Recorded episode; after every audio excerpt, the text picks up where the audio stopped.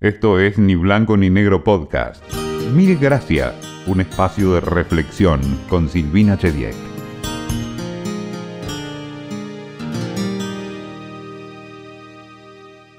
Siempre tuve más preguntas que respuestas.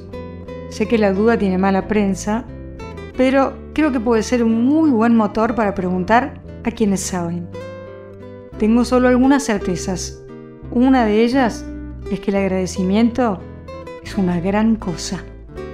Por eso, mil gracias de antemano por escucharnos.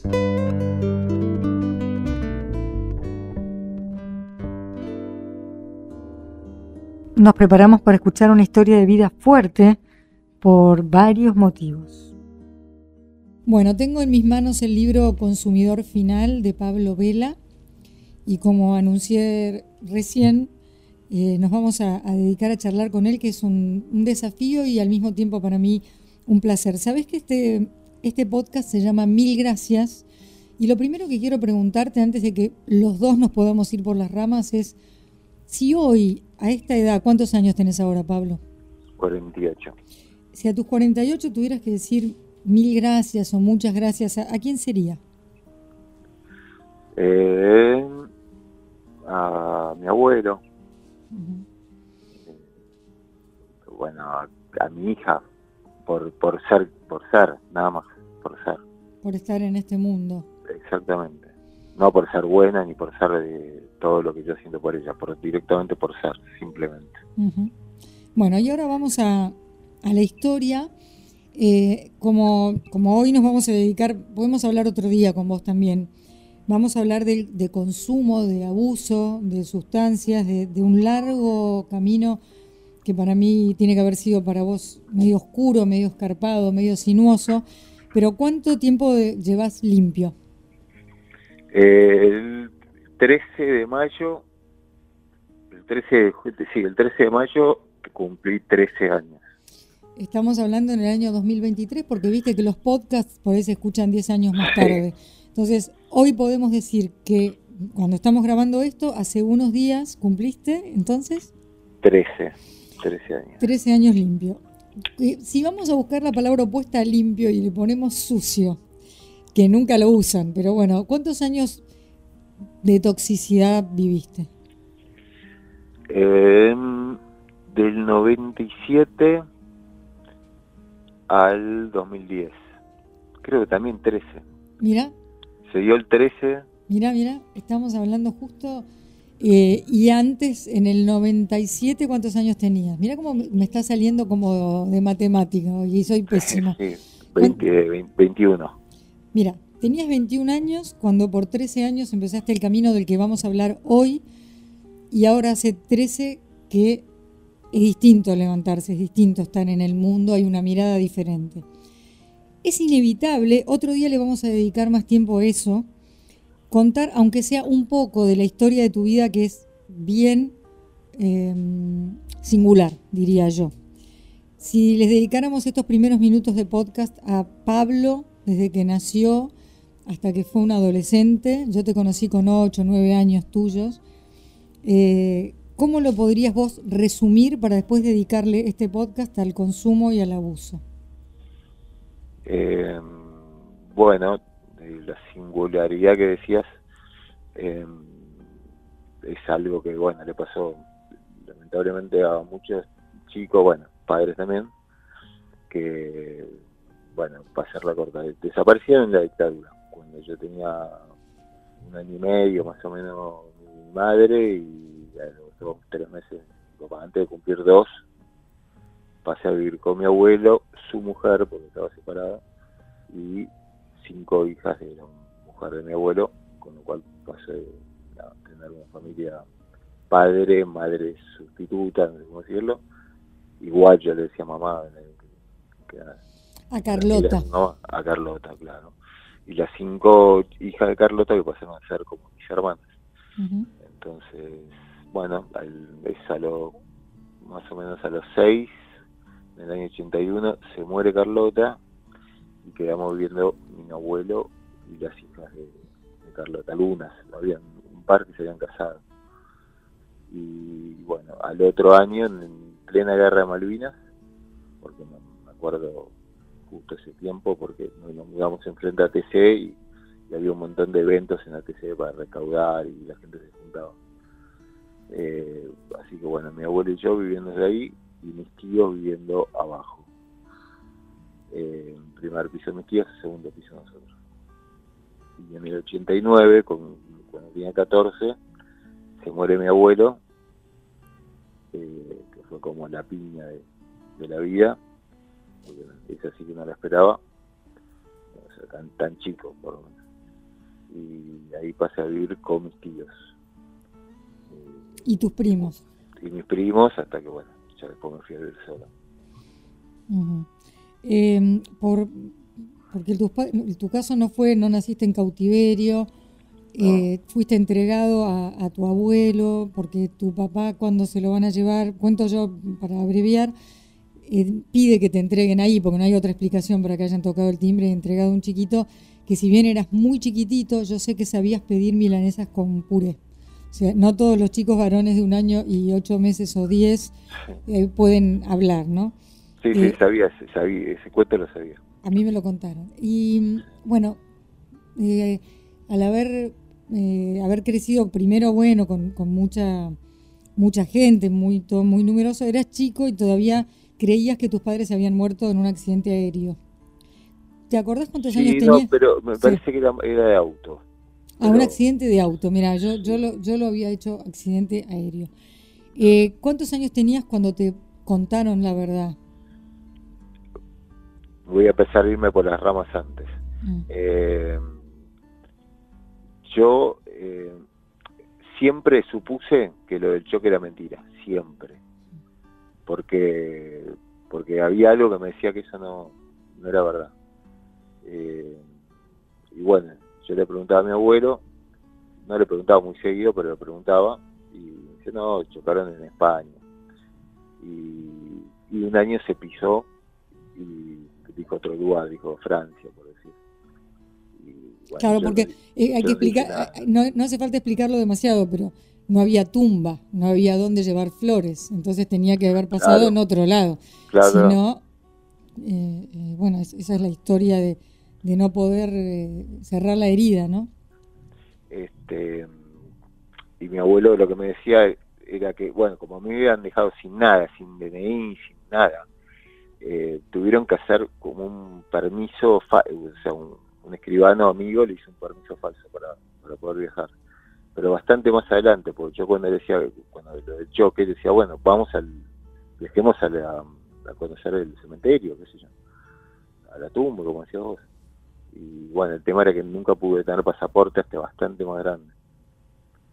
Eh, pero bueno, yo suponía, y además eh, lo, que, lo que yo nada pensaba era, que o me habían abandonado o que estaban en, presos. Eso, es lo que yo, eso lo que yo decía. Para mí algo de las dos cosas es.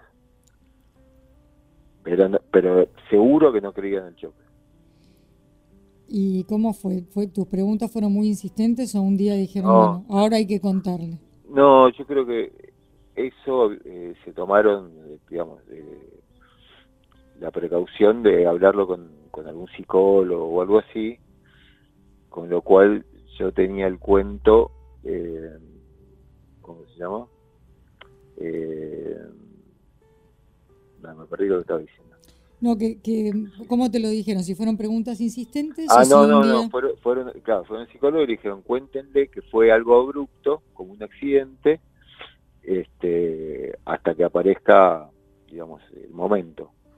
Y ese momento fue la Semana Santa de Aldo Rico, mm en 88 fue. Sí, 88, 89, o sea, fines No, 89 no, 87 o 88. Bueno, sí, yo ya yo me acuerdo que estaba en la tele cuando pasó eso. Tendría que recordar qué programa estaba haciendo, pero me suena más el 87, pero bueno, cualquiera lo googlea y ya mismo te lo contamos. La eh, Semana Santa de Aldo Rico. Exactamente. Nosotros estábamos en Monte, que era un... San Miguel del Monte. San Miguel del Monte, sí. 110 de acá. Eh, y bueno, estamos en Semana Santa y viene mi abuelo y me dice, eh, vamos que nos vamos a Buenos Aires. Y esto habrá sido un viernes, una cosa así, de la Semana Santa. Y digo, qué raro. Y bueno, agarramos el auto, nos fuimos a Buenos Aires, y venimos para acá, y fuimos a Plaza de Mayo. En el viaje, lo que él me dijo fue, mira, estamos yendo ahí porque hay un problema así, y la democracia es esto, y los militares aquello, nunca hablando mal de nadie, no diciendo, militar es algo, ¿no? Eh, así que hay que ir y apoyar para que, no pase que hagan un golpe. Me explicó eso en el viaje. Bueno, fuimos a la plaza, nada, yo me entretuve más con las canciones que cantaban y demás, y después nos volvimos a casa, yo vivía con, con abuelo, como dije. Y en un momento, cuando sale Alfonsín a decir que la casa estaba en orden y todo eso, ahí nosotros ya estábamos, nos habíamos ido a la plaza porque Alfonsín se fue de, la Casa Rosada en helicóptero a hablar con Aldo Rico, eh, que después volvió y, dijo eso de Felices Pascuas. Eh, y bueno, en un momento cuando salió Alfonsín me llamó, porque ahí fue donde dijo Felices Pascuas, la casa está en orden y no hay sangre derramada en Argentina, creo que dijo eh, me dijo, apagó la tele y me dijo, mira, yo hasta ahora te vengo contando un cuento, qué sé yo, pero la verdad que mentira, eh, tus padres eh, en verdad desaparecieron en la época de los, militares, pero ellos no tenían nada que ver, fue un error, y bueno, y alguna cosa más. Bueno, y ahí creo que, debe haber sido un alivio importante para él. Para él, recontra alivio, y para vos, ¿qué fue? ¿Qué sentiste primero? No, eh, me acuerdo que me puse a llorar, pero no porque ni extrañara ni nada. Porque, no sé, algo me hizo que llorara. Bueno, se te confirmó que vos no te equivocabas en cuanto a que lo del accidente no podía ser la verdad. Claro. Había un secreto de esos que hacen mucho daño en las familias y está lleno de, todo tipo, ¿no? Las familias que arrastran secretos hacen todo tipo de síntomas, además. Eh, tiene que haber sido liberador por los dos lados y después habrás querido investigar. Eran de una belleza extraordinaria tus padres. Vos dirás qué cosa tan frívola, pero eran muy jóvenes, muy lindos, de clase media alta y seguramente con una gran sensibilidad social, eso seguro. Eh, pero entiendo que en tu cabeza tiene que haber pasado muchas cosas, preguntas, ¿no? ¿Por qué? ¿Dónde? ¿Qué? Y, y tal vez hasta imaginarte el horror que pueden haber sufrido ellos. Y pasó. Y después, empieza lo del consumo. ¿Asocias una cosa con la otra? Sí, eh, una aclaración. Hubo la, de gente que yo conocí del palo de, de montoneros o de hijos o de lo que fuere, de ese lado del asunto, eh, hasta dijeron que me lo habían dicho retarde por, para, porque se les había escapado, como que me lo quisieron ocultar de por vida pero bueno, tuvieron que decírmelo. Yo decía, pero ¿por qué querían que me lo dijeran más temprano? Hablaba con esta persona. Y no, bueno, pero yo se le, a mí, o si era un hijo, me decía, a mí me lo dijeron a los seis, o eh, qué sé yo, todas edades muy tempranas. Y me pareció una, una pelotudez, porque que, que, me iban a explicar? Si a los 14 no entendí lo que me estaban diciendo. A los 6 calculo que menos. Eh, y bueno, ¿por qué lo ato? Porque no fue para mí el motivo, pero sí fue donde yo pude sostener el consumo, eh, donde diciendo, y bueno, viste, la gente también, y mirá con lo que le pasó, viste, qué sé yo, eso era más. El papel, de, el papel de víctima sin, sin sentirlo. Es muy importante, este, hemos hablado muchas veces, pero esto nunca apareció y me parece clave. A ver, probablemente con lo que acabas de relatar, con las pérdidas múltiples y todo eso, uno tendría que pensar desde afuera, che, tiene motivos de más. aunque por ahí alguien que está lleno de cosas y de gente alrededor que lo ahoga, también puede ser un adicto, eso es seguro. Pero vos, ¿cuándo pescaste eso? ¿Lo, lo mirás hacia atrás y decís, ah, yo me aproveché del pobre Pablo? ¿O en ese mismo momento sabías que estabas negociando con eso? No, mientras estaba en consumo hasta me lo creía yo. Eso, quería saber. Eso, yo, yo me lo creía. Eh, incluso este, hacía como actos de ir a, página 12 en las, eh, como se llama, en, los aniversarios y llevar ponían una foto y una frase, qué sé yo. Eh, pero bueno, nada, a mí sí, me, lo justificó y me di cuenta, y después me di cuenta que era cualquiera.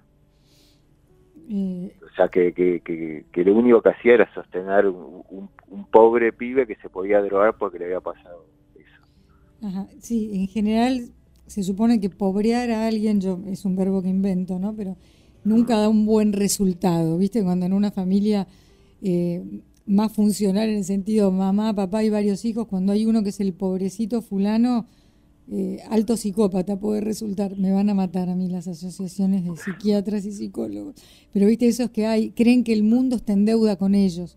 Vos no pareces una persona que, que siente que el mundo te debe algo. No, yo sí, pero o sea, soy un recontra agradecido de la, de la vida. Sea, hasta acá me encantó, hasta acá me encantó, digamos, y, también la pasé como el culo, pero no con la droga, con otras cosas también.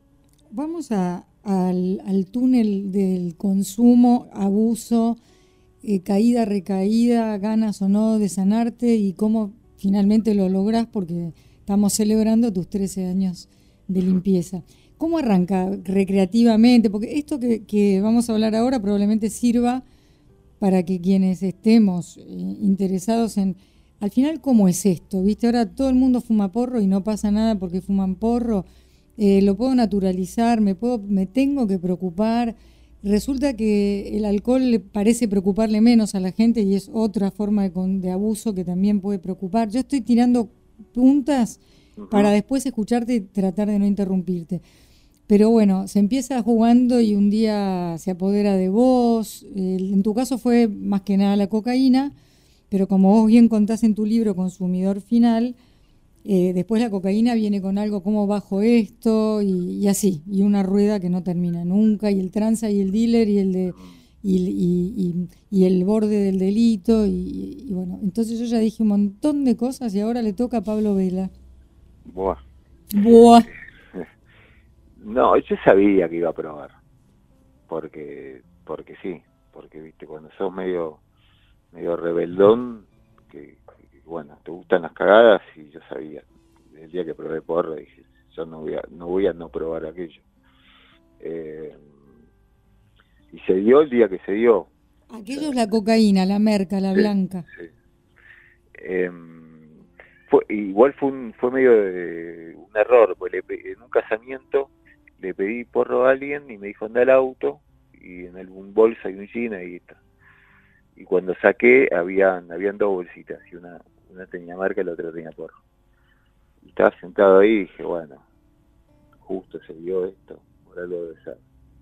Bueno, ahí consumí nada, no sabía ni cómo se, bueno, sabía cómo se consumía, pero cuánto, ni cuánto era mucho, cuánto era poco. Se tomé muy poquito y lo guardé y me pegó, pero yo también estaba bastante en pedo, entonces no sé bien qué. Pero se ve que nada, me gustó. Y después empecé, eh, igualmente, cuando, cuando tiraste las puntas, yo pensaba, eh, el problema no es la primera vez que probás, el problema es por qué probás. Eh, porque, como se llama a mí, los chicos para mí, que empiezan a, terminar el colegio, yo cuento lo que a mí me pasó. Y, empiezan que tienen que encontrar la carrera de su vida, si por ahí en tu casa te dicen, no, eso yo quería periodismo, me dicen, no, estudié una carrera en serio. Este, igual me anoté en una, que no tenía nada que ver, y, después de ahí me fui a otra, que era menos años, y después me fui a otra. Este, empecé a fracasar, fracasar, y llega un momento que ya te sentís aparte que no servís para nada, y no sabes qué mierda hacer de tu vida. Más que la curiosidad o sea, la curiosidad existe, pero lo que te empuja es este, el sentimiento, digamos, de, fracaso que tenés, porque te vas quedando fuera del grupo de amigos que estudia, y empezás a estar con los que no estudian, en, mi caso, ni trabajan, entonces todos los días, de lunes a lunes, íbamos a, un bar a tomar vino con, coca o cerveza. Y bueno, y ahí estás más, un poquito más expuesto y encima con, la carga que tenés de, ser un choto y que en tu familia bueno, ya te vean como... Y, muchos años atrás por ahí era distinto que hoy. Hoy los chicos medio que hacen lo que les canta el orto. Dicho, pronto. Quiso decir Pablo que los chicos de ahora cambian de carrera sin problema. Claro, sí, léase. Este, entonces yo creo que, que ahí están los ahí están los, puntos importantes de todo este cuento. Porque si ahí está flojo el tema y se abre mucho más puertas que cualquier... o sea, yo tenía amigos que probaron conmigo, pero los pies querían ser, no sé, abogado o arquitecto, y los pibes sabían que no podían las dos cosas. Pero le gustaba tanto lo que su sueño histórico que nunca más tomaron falopa. O tomaron en un casamiento, pero pero nunca se engancharon, porque les, les- era más importante qué plan tenían para la vida. Yo creo que esa es la clave de todo. Más el deporte. A mí me sostuvo un montón el deporte. Yo el día que dejé de hacer deporte, eh, deporte en equipo, hablo de deporte en serio, eh, a mí lo que me pasaba es que me iba a dormir más temprano y, tomaba mucho menos alcohol. Me tomaba dos cervezas y a las 3 estaba durmiendo y a las 10 estaba despierto para hacer tal o cual deporte o un campeonato de algo. Entonces el deporte también me sostuvo. El día que yo dejé de hacer deporte, ya digo, fue salir y estar todo el día en bar a la noche. Y después lo demás vino, qué sé yo. Obvio, la curiosidad siempre estuvo. Y, y bueno, y sí, al otro mes le pedí a un amigo que me comprara, al otro mes le pedí tres veces que me comprara. Después conseguí un dealer, el primero, que era de loco, pues, se llamaba Carlos. y Era de, de Hurlingham o Herlingham, como, le- como les guste. Eh, y él me esperaba los viernes, yo compraba nada más que el viernes, a la salida del psicólogo. Era grandioso. Iba al psicólogo, salía, me estaba esperando en un Renault 19 que tenía, que, que compraba en ese momento, que cuánto era? 500 pesos. Mm. Eran como, bueno, como 2 gramos. Eh, y de ahí me iba a rendir una materia de periodismo que la cursaba en la noche. Y me iba con la bolsa, qué sé yo. Y después, bueno, me iba a casa y compraba algo de alcohol y bueno, ya empezaba la noche. Eh, y en esa época, por, esa bolsa me, me duraba toda la noche. ¿no? Después ya no duraba nada. Eh, Y después, bueno. así como se acercan los amigos del campeón, vos tenías medios económicos para comprar. ¿Se te acercan mm, así aves de rapiña para estar con vos? ¿Qué tenés? sí, re. Re, recontra. Mm. muchos que lo que pasa es que yo en un momento yo vivía con el dealer porque el dealer eh, primero yo lo conocía de la noche que era un pibe bastante lógico dentro de, de vender eso Eh, entonces yo lo llamaba y él se venía y él vivía en un hotel habló esto ya de como el 2009 Mm. eh, y bueno, y le digo, escuchame una cosa, llamaba, bueno, eh, Alfredo, eh, para no, no decir el nombre. Y digo, en vez de venir cada, no sé, cada dos horas, le digo, ¿cuánto pagas en el hotel? 100 pesos. Bueno, vení, viví acá y dame los 100 pesos de, de marca. Bueno, y vivíamos todos, o sea, estábamos ahí todo el santo día. Y venían a comprar a mi casa, y se quedaban y de repente se quedaban dos tres días era, era todo así la, la historieta Mm. Eh, digamos, estaba todo mezclado, el delito, el consumo, la decadencia, me imagino una cierta Todo. mugre, eh, la marcha, la- la- los, ¿cuántos días llegaste a estar sin dormir? No el máximo que me acuerde ocho. ¿Qué? ocho porque fue de martes a, al otro miércoles. No. y fui a la casa de, una pareja de chilenos y me, acu- me acuerdo de lo que cada hoy es martes porque si no me iría a tal boliche y me decían hoy es miércoles es como miércoles digo mierda me pasé una semana ya una semana y una noche Mientras tanto, Pablo, me imagino que habría amigos de los que estaban mejor, primos, tíos, que estaban tratando de ayudarte. Tal vez no eran conscientes siquiera de este relato tan pormenorizado de dónde estabas y con quién vivías, no lo sé. Vos me dirás. ¿Y ¿Qué eran? Porque viste la, la famosa palabra careta. Yo digo que careta es el que está puesto, que, tiene una cara toda rígida. Ese es el careta. Pero sé que nos llaman caretas a las que no tomamos. ¿Todos los demás en ese momento se vuelven caretas? No, no. Careta, eh, yo entiendo el término careta es como nada, eh, no toma, reducido a la palabra careta. Nada más. Eh, nada más. Yo nunca dije despectivamente de nadie careta. Ah, mira. Yo lo vivo como una cosa, sí, como que sos, como hay una cierta paranoia del que toma frente al que no. No, yo lo, yo lo tengo más, eh, más asociado a, canchero. Ah, mira vos. A muy canchero, pero canchero eh, mala onda. Ah, ok, ok, no quiero ser eso, no quiero, no quiero.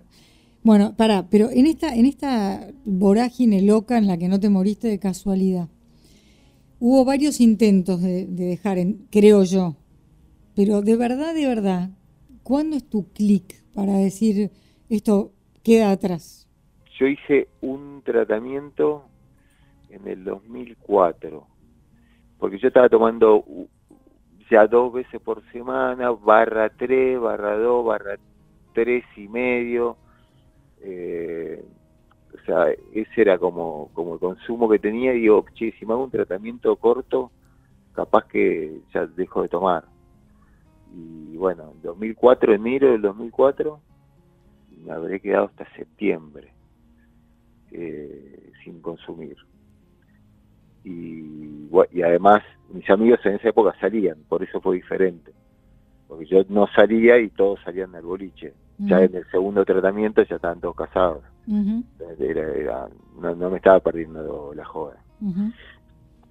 Eh, el clic me vino más por el lado de que en un momento como que me empiezan a, pasar un par de episodios, uno que uno batero de una banda conocida eh, vino a casa y se quedó fumando pasta base con, con este que vivía en casa. Y como a las 10 de la mañana me dice Aleche, vos vení, y estaba el flaco en la cama, temblando todo, bueno, con los ojos dados vuelta, con espuma de la boca, un desastre. Eso fue un episodio que me acuerdo que le dije al otro, sacalo vos, yo no lo conozco, sacalo vos y déjalo en el paliero, llévatelo al hospital Fernando, porque no se muere acá adentro. Eh, me chupaba un huevo. Eh, y la segunda, también otro cantante, otra banda conocida, había estado en casa y de la noche tocaba en un boliche, se fue a dormir y nosotros lo buscamos para ir al boliche. Y cuando empezamos a llamar para ir a buscar, eh, no estaba, no estaba y bueno, el flaco se había dado vuelta, lo había internado. Y ahí llamó el padre de este chico a mi teléfono, no celular, de mi casa, con lo cual con el teléfono sacaba la dirección, diciendo que atendí yo de hecho, me dijo, quería saber si ustedes le venden droga a mi hijo. Y yo dije, espera un minuto que ya te paso, textual, y agarré el otro y digo, vuelvo a atender y resolver esto. Bueno, no sé qué habló, pero bueno, quedó ahí. Y se me dio por preguntarle a alguien, si vienen y me agarran a mí, o sea, lo agarran a este pelotudo vendiendo en casa. ¿Qué onda yo? No, el más complicado sos vos, Pablo, no el pibe. Porque estás en tu casa y la droga está en tu casa. Y con estos dos episodios, más que yo ya estaba tomando esa cantidad de días, y, y también un desgaste en, el vínculo con, con este pibe, porque ya pasaban cosas, eh, ya se descuidaba a veces con la gente que venía a comprar y demás. Yo, lo, lo aclaro y si no lo, lo rediría, yo nunca gané nada con el flaco. Lo único que, que el pibe hacía era me compraba al precio de costo lo que él revendía después eh, al doble. O sea, me acuerdo en ese momento un gramo salía 60 pesos y a mí me lo compraba a 30. Y después se lo vendía a 60. Bueno. Mm. Pero yo nunca lucré con eso, ni en pedo. No lo necesitaba. Bueno, todo eso, y, eh, dije, bueno, me vinieron, me citaron medio mis amigos, eh, primos, a hablar y bueno, fui y me hablaron de una comunidad terapéutica y le saqué cagando. Pero sí eh, acepté ir como a una clínica de, desintoxicación, que básicamente es un, nada, manicomio, por decirlo de una manera. Eh, y bueno, se me ocurrió ir ahí, tuve la brillante idea de decir ir ahí. Y la pasé como el culo los 28 días que estuve, pero muy mal. Porque para sacarte una porquería te tienen que meter otras. Sí, sí, pero bueno, hasta que eso te, te hace efecto, pensá que cualquier eh, droga, ¿cómo se llama? Eh, nada, un antidepresivo o demás, tardan 20 días en empezar el efecto. Y después cuando vos venís de 12, 13 años de consumo, cortar así de golpe, eh, también empezás a angustiarte, pues en el fondo la, cocaína también te saca la angustia. Ya no tenías ese ese rescate ilegal para, tapar este, pues la cocaína después ya en un momento te, se vuelve una angustia no tenerla. Mm. Bueno, eso fue la charla que doy, entré en este lugar, en la clínica Abril, mm. Eh, digo manicomio por decirlo. venía un tipo y te decía, ¿qué tal? ¿Cómo te vas? ¿Sos nuevo? Sí, ah, yo soy Dios. Yo soy Dios. Yo soy Dios. Este, hay una, una graciosa que me pasó ahí, la única que me pasó. Eh, viene una tipa, yo me había comprado un libro, venía una tipa todos los días, me decía, ¿está bueno el libro? Sí, sí, está bueno. Yo lo único que no me sacaba nada y yo trataba de leer.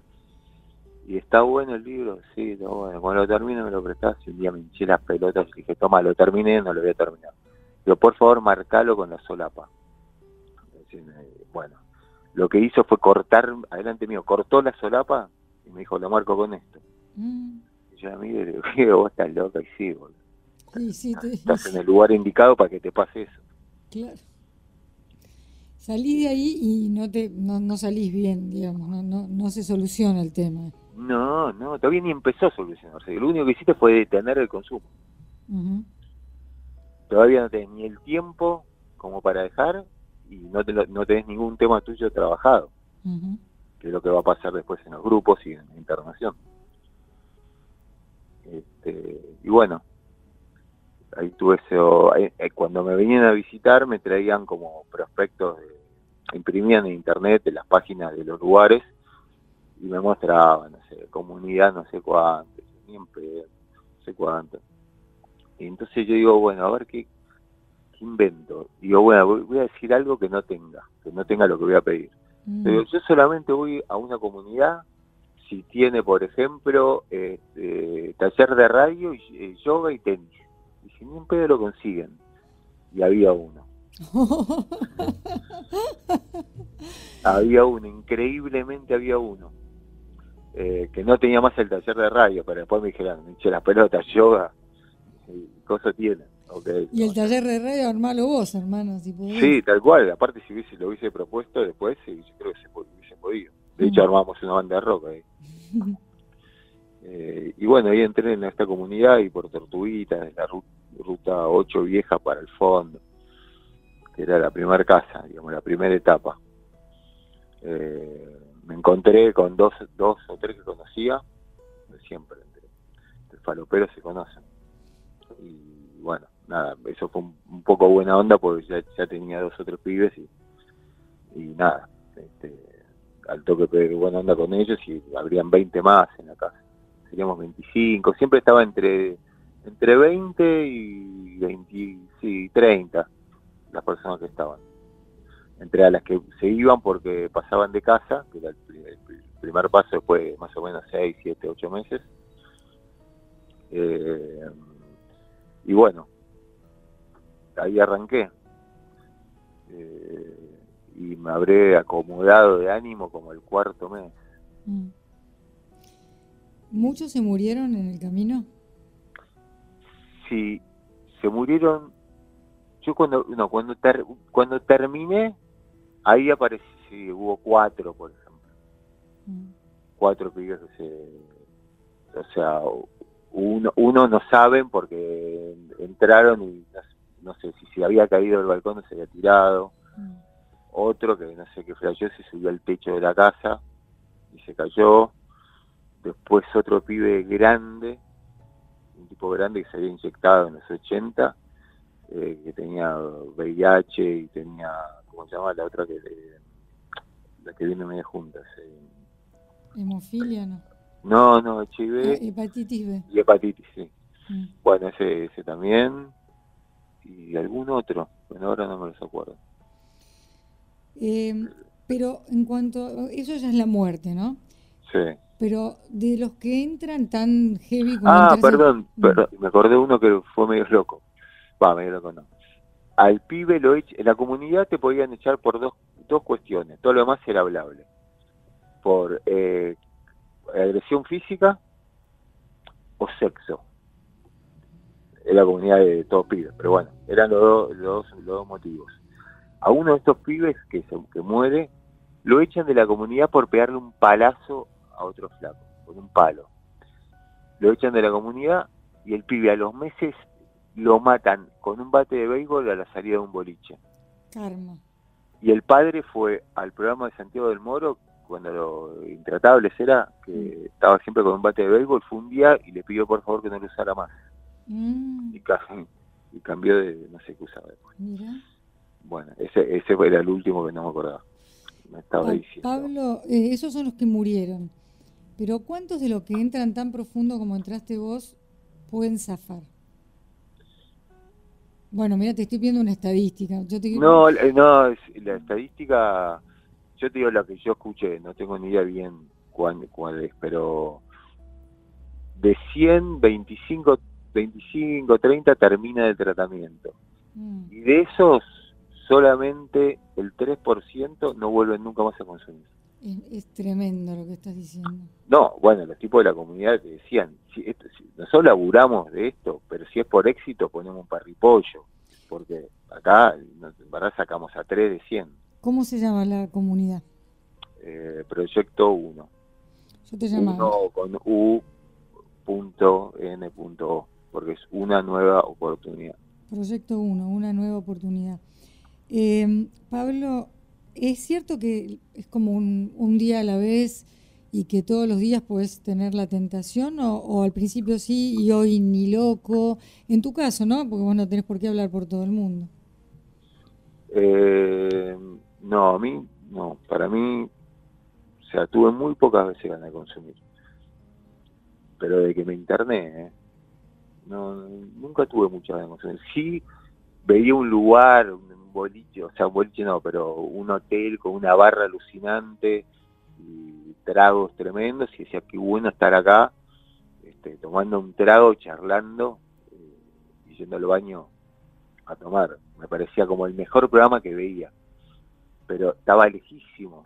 O sea, nunca me tenté, nunca dudé, nunca, eh, pero ni cerca de dudar. Eh. Pablo, eh, tenías 21 cuando empieza todo esto, 13 años más tarde cuando salís de todo esto, y ahí hay una vida nueva. ¿Me podés contar cómo es la vida?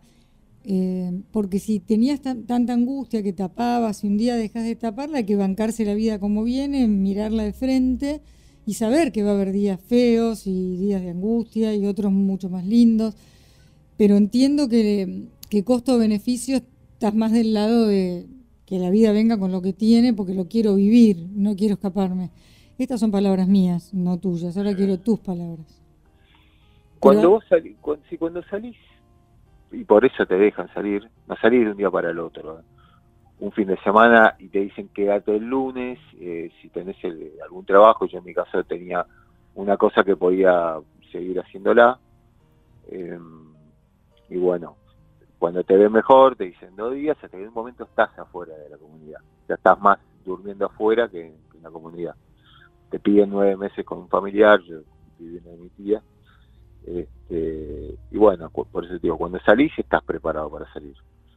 El primer choque por ahí es, eh, primero, bueno, estás muy como al palo de decir, le contaba a todo el mundo que, había salido, a todo el mundo. Buscaba hasta que, me hablaran del tema para, para contarlo. Estaba como muy orgulloso de, haberlo logrado.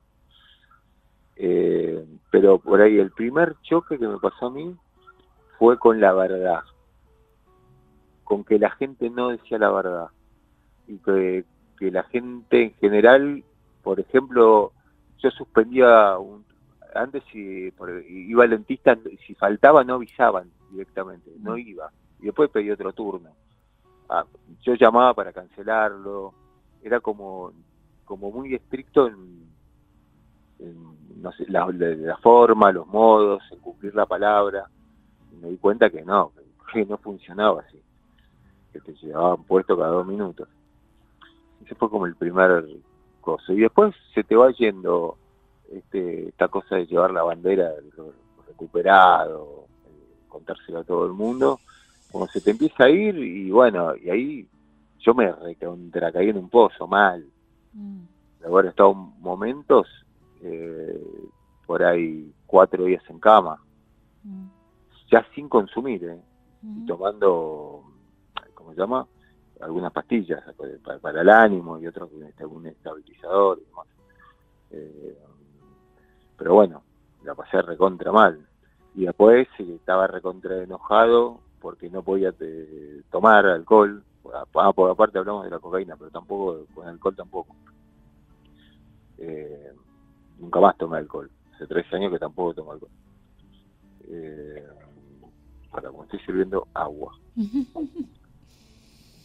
y bueno, y después estaba enojado y, y bueno, un día nada, me empecé a desenojar. Camí, mi hija me cambió también.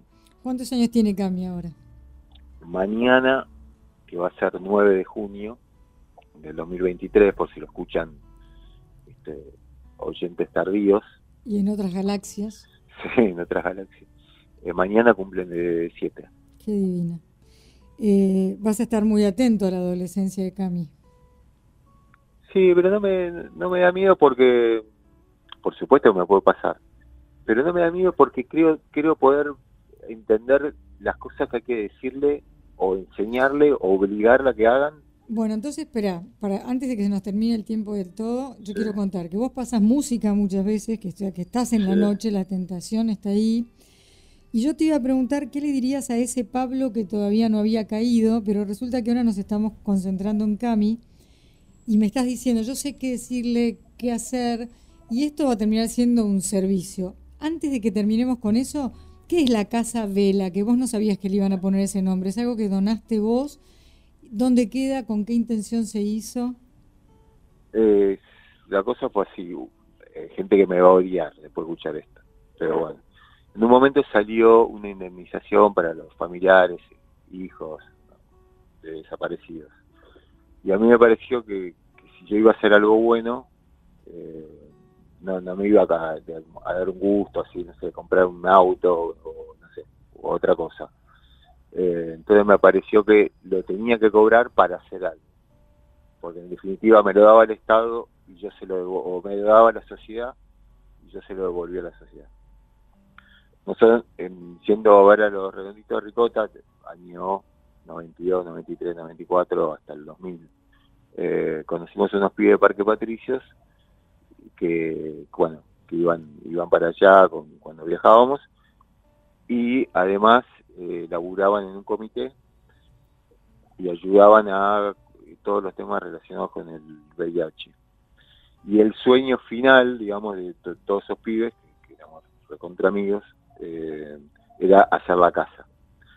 Y se pudo hacer algún, algunos que otros eventos, que se hacía un caminatón con una banda y con bandas recontra buenas los Cafres, este, un montón de gente a tocar. Y se recaudaba plata y Con eso se arregló la maternidad Sardá y un par de cositas más. Y en un momento, bueno, cuando yo veía que la guita para la casa no se juntaba, eh, pues yo no, es que yo dije cobre a una casa, no, yo dije, ah, voy a hacer algo que esté bueno. Bueno, y ahí apareció la idea de la casa y yo dije, bueno, muchachos, que nos juntamos, yo voy a poner la guita y tengamos la casa. Total le quita que, la misma aplicación. La cobré, pero se la devuelvo a la gente. Y ahí quedó Casabela, eh, nombre que yo no quise ponerle. Lo que pasa que el día que se inauguró nos peleamos, pues se dividieron en dos grupos de los que, de los que estábamos ahí. Eh, con lo cual yo no fui por cinco años, nunca la, casa la conocí en el 2016, la mm. casa se había puesto en el 2000 pues nos peleamos, porque unos pensaban una cosa y otros pensábamos otra. Eh, pero bueno, ahí está la casa. Y eh, tus viejos deben estar orgullosos de vos por, por esto que hiciste, porque seguro que sus ideas eran las de modificar la realidad y mejorar la vida de la gente. Pablo Vela, ¿dónde se consigue, antes de, la última pregunta que es, vos sabés que hay que decirle a Cami, vos sabés cómo hay que mirar a Cami, eh, ¿cómo se consigue el libro Consumidor Final? El libro, creo, porque en un momento estuvo en Cúspide en Jenny, y cuando se acabaron no los quisieron reponer, no sé qué historia rara. Sé que en Mercado Libre está. Bueno, ahora para cerrar, eh, porque esto es un servicio, aparte de, un buen ejercicio que podemos hacer con vos, eh, un ser humano que además con todo tu alma se llama Cami, cumple apenas siete años, pero va a tener, viste cómo es ahora, dentro de, cuando abras los ojos de nuevo va a estar yendo a las previas y a las matinés. ¿Cómo se le habla, cómo se la mira, a qué cosas hay que estar atentos? Y es importante que, tenga buenas amigas en el colegio o, a donde vaya, pero el núcleo de amigos es, importante.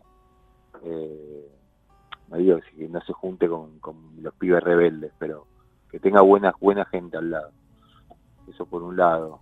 Fomentarle a full algún deporte o a full alguna actividad como, no sé, tocar la guitarra o, lo que sea. Eh, hockey, no tengo ni idea, tenis. Fomentarle eso y que, los, que lo siga manteniendo después del colegio. Alguna de las cosas que le hacía sosteniendo. Y después iría tanteando qué cosas le gustaría hacer, va más por el lado de la, de la arquitectura o de que, lo, no sé, lo que le gusten, los animales, la veterinaria, eh, y hacer esto, que, fue lo que yo me hubiese gustado que me pasara a mí, que es, bueno, vos querés ser abogado, bueno, te voy a llevar un estudio de abogado de un amigo, faltó una semana al colegio, pero vas a elegir qué va a ser el resto de tu vida. Eh, por aparte del desafío es eso, no es que vas a estudiar, que querés ser toda tu vida casi, ese sería como por eso a mí me parecía que no estaba listo para eso. Bueno, haría eso, andé un estudio de abogado y fíjate, y que te cuente cuánto tenés que estudiar y que te cuente todo, porque yo fui sin saber cuántos libros ni qué más, cuántas materias había. Claro. Fui muy en bolas, este, más allá que ninguna me interesaba de las carreras. Y el proyecto, ¿no? Sobre todo las ganas, las ganas de levantarte para hacer algo, lo que sea que te guste mucho hacer. Sí, sí, sí, totalmente. Pablo, eh, gracias por este tiempo que nos dedicaste. No, bueno, gracias a usted por interesarse en mi persona. Mucho en tu persona. Porque Camila el otro día, no sé por qué, me dio, pues, no, o ella me dijo, poné tu nombre en, internet. Yo lo puse y salió el libro. Mm. Entonces ella que me dice, poné el, poné el mío, y no salía nada de ella. Y me decía, pero ¿por qué yo no salí vos? Y yo, no, bueno, Camila contaba. Este, pero bueno. Eh, interesante eso, ¿no? Salió lo, primero que sale es el libro, ya va a ir entendiendo ella esto de, del consumidor final.